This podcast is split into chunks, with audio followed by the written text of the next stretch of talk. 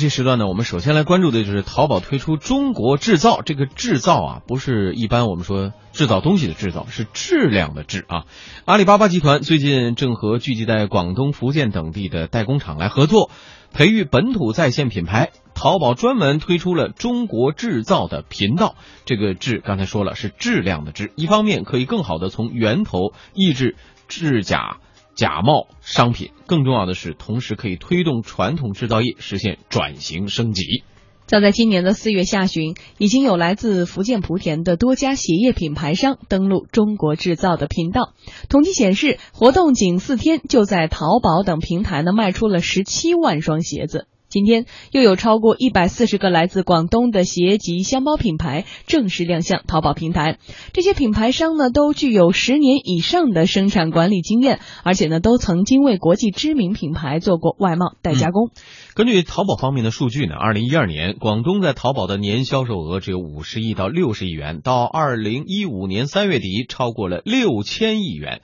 那么二零一四年的 B to B 销售数据显示，服装、箱包、数码这三个行业占据广东全行业在线交易金额的百分之六十三。广东也是 Prada、LV、Gucci 还有像新秀丽等国际知名品牌的重要代加工基地。阿里巴巴公关谢敏今天接受经济之声记者龚秀华采访的时候就说，希望能够从中扶持一批优秀的品牌，利用阿里的渠道推广起来。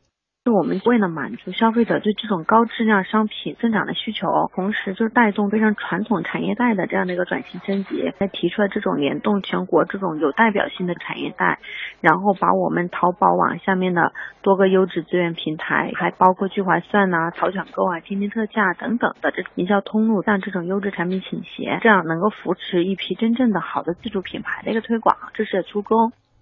谢明表示，中国制造的每件商品来源可追溯，去向可查询，并且呢，淘宝方面还会通过淘宝大学对店家开展培训。第一，质量背书这一块的话，就意味着，嗯，给他的品牌就有一个信心度嘛。这次的话，我们就所有的东西都有相关的一些质检报告什么之类的，确保你的一个产品真的是一个高质量的。我口说无凭嘛，对吧？然后就是政府、行业协会等等跟他一起来进行背书。然后第二块的话是包括大数据的反向的一个那个。那这种这是属于一个长期的，然后第三个最主要是淘宝最擅长的就是我们自己是有着非常大的一个平台，这个平台就是它能有非常大的一个流量的一个导入嘛，像在淘宝首页，然后还有我们的聚划算、还有淘抢购等等，这都是一系列非常强大的营销工具。在后续的话，还会有一些就包括于我们淘宝大学来跟他们做这些相关的一个课程的一个辅导，包括淘宝小二也会在这个过程中不断的从他的货该怎么来备货，包括于发货，包括客服等。等各方面给他们做一些指导意见的等等。未来呢，阿里巴巴考虑将会会同质检总局等政府相关部门和地方政府，对顺德厨电、汕头玩具、中山家具、佛山卫浴等产业进行一个梳理和扶持，带动多个类品目的广货自主品牌来发展。按照规划呢，阿里巴巴将扶持一百个产业带、一千个明星品牌，推动一万家传统企业转型升级、提质增效。品牌战略专家李光朵认为，淘宝的这种做法非常值得肯定。我觉得，首先淘宝的努力值得肯定，啊，他想用这种啊扶持这些代工厂的方法。但是，我觉得这里头呢有一个最大的问题，淘宝一直打的两个字儿就是同款。其实品牌的背后，它是一个情感、一个故事、一个历史。那我觉得，单纯的开中国制造的频道，还是淘宝思维，让消费者用。最便宜的价格买到它无底线的产品，铺路还在于能不能通过互联网这个平台，把消费者认可的人格化的有情怀的产品卖出去。中国的品牌能力还有非常大的问题，我们要用互联网思维扶持中国的品牌，而不是仅仅是用淘宝思维去寻找中国的一些代工厂。我们要寻找中国的有传承的品牌，有前途的品牌。这对传统代工厂来说确实是一个机会。一家服装代工厂的负责人呢就告诉记者，很多厂商都希望能够升级做自己的品牌，但是同时呢心里也有很多顾虑，因为代加工或者什么就是做外贸啊、尾单啊什么的，好多小的问题。如果你自己做的话，就是说你自己去做一个品牌，他们代加工可能就不会再用你了，因为你已经有自己的销售渠道了，然后这样就会丢失这部分客户。但是你的货，呃，如果能保证卖出去的话还好，如果卖不出去的话，可能就是就损失比较大，客户也损失了，然后就是自己，然后又货又卖不出去，所以说好多大部分厂都不敢迈这一步。嗯，我们知道不久之前呢，这个假货交易还曾经让阿里巴巴招致了像 GUCCI 啊这种奢侈品牌的批评，甚至是起诉。那么现在从阿里的角度来说，通过这样建立一个中国制造的频道，是不是能从根源上解决这个制假的问题？其实我觉得制假和售假这个过程会非常长，嗯。并不是说我现在推出一个中国制造的这样一个频道之后，制假贩假就会就会销声匿迹，嗯。它还会出现，因为制假贩假的利润在那儿，呃，鼓动着这些人去制假贩假，所以我觉得打假这是一个长期的一个事儿，但是。不管嗯打假的有多长期有多艰巨，我觉得鼓励中国制造这是一个方向，嗯所以我确实是非常赞赏阿里所做的这样的一个努力。嗯让更多的中国的制造商意识到，我们中国制造的品牌的质量是好的，并且是有渠道可以销售的。嗯其实现在之所以这些代工厂不愿意做这个呃中国制造的这种产品，主要的其实我觉得渠道是个很大的一部分。嗯因为它的生产能力是在这儿的，它的这个工人的软件软件的这个设施也是在这儿的嗯。它弱的是什么呢？第一是研发能力，它对产品的研发能力比较弱。嗯第二就是它的渠道，因为它自己生产的产品，因为没有品牌，所以它在渠道的谈判上会很弱，嗯以至于它如果进了大商店，成本会很高。议价的能力会很弱嗯，它很难进得进去。嗯第二一个，如果它这个渠道进不去，那就意味着它这个产品就可能会积压。再有一个就是它的很多的这种跟代工厂的这种谈判啊，跟代工企业的谈判，嗯很多都是贴牌儿的生产。对，那么如果他是要是有生产能力，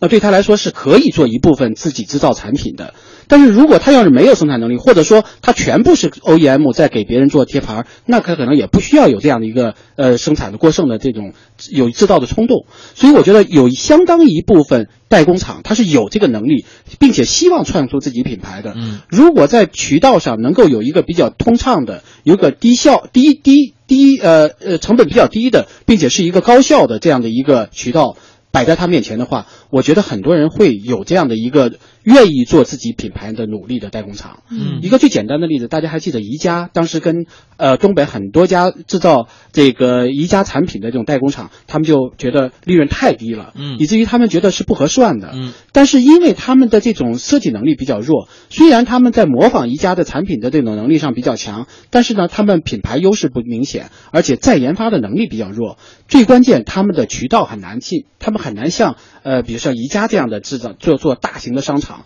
或者也很难进入到一些大的这种卖场去。嗯所以他们的议价能力就很弱。但如果有这样一个像淘宝这样的聚集了这样这么多人的这样一个渠道，强有力的渠道，那我想对这样的品牌商来说，应该就会有就敢于出来自己做自己的品牌。嗯。嗯呃，我其实非常非常的支持中国制造哈，就像当年我们说德国制造曾经也是声名狼藉，到后来的声名鹊起，这是一个过程。但是其实我有更多的疑问是在于这样的一个过程是一个淘宝或阿里巴巴平台一个企业行为就能够完成的吗？我我觉得这是一个市场行为，应该、嗯应该能够逐渐完成的。让一个企业去承担，显然也不现实。但是企业能够这样去做，这就是市场的一部分。嗯，在这个角度上说啊，从淘宝和代工厂的角度上说，他们应该是有共同的利益诉求的。对，这两者结合起来，也许就能产生某种化学反应，对吧？但另外来说，其实我们国产的这些服装或者是鞋子，我们也看到这些年有很多的品牌也是慢慢的开始起来，但是呢，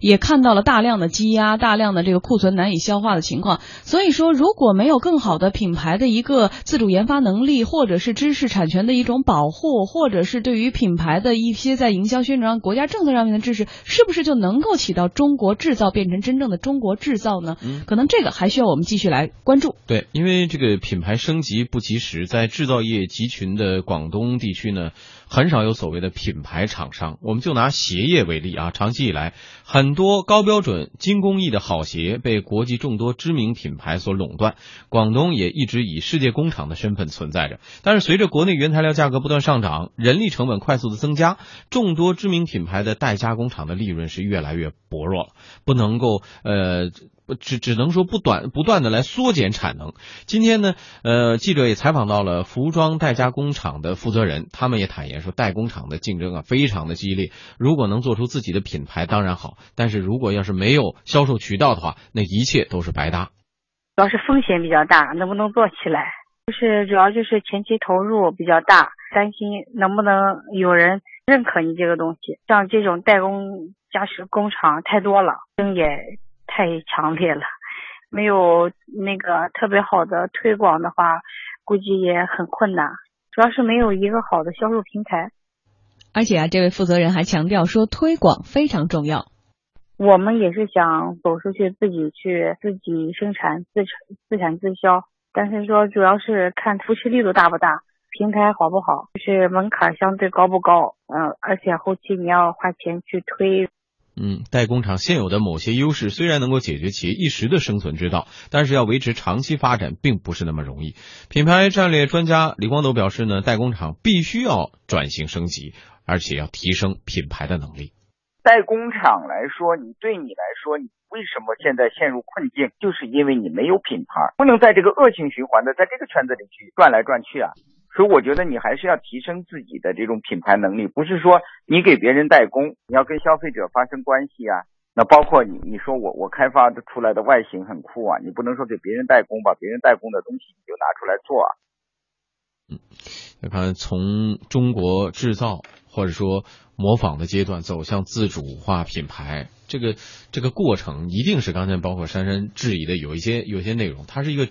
整体的配套环境需要要改善的问题。嗯，但是这一步必须要走啊。对，实际上对于中国的这些代工企业来说。转型升级是确实是一个必须要走的道路。也许就像刚才那个代工厂的厂厂主所说的，就是我们成本很高啊，我们前期的成本会非常高，比如说投入、研发的投入、设备的投入、人员的培训、衣布料，包括一些原呃原料原产品的投原原材料的投入都是非常高的。但是这个投入其实更加更加呃重要的是，你要打造一个品牌，嗯，同时再有一个渠道。如果仅仅是说我们必须要有渠道，这个渠道认什么？认的还是品牌。嗯，所以就像大家记得一个比较明显的例子，就是乔丹。乔丹就是一个国产的，一个纯国产的，就是一个曾经做过代工企业，然后逐渐发展起来的一个自主品牌。虽然他是打着乔丹这个品牌，以至于让大家误以为他跟乔丹有什么关系，所以他才有做的那么大。但是正正也是因为它的性价比会比较合理。如果没有性价比，那显然他想做大也是很难的。所以它的质量、它的品牌都应该是没有问题的。应该从这个例子里面给代工厂应该一个最好的一个正面的一个一个引导，就是你只要去打造自己的品牌，你只要敢于把自己的这个嗯品牌给打造成一个名牌，那么就会有渠道商来发来来跟你靠拢。现在淘宝用他自己这种。比较成本比较低的这种渠道，又比较大量的人流聚集的这样的一个渠道提供给你，那我觉得对中国的这种代工企业来说，应该是一个非常好的一个机会。嗯，所以我觉得对于呃普通的代工企业，一定要抓住这样一个机会。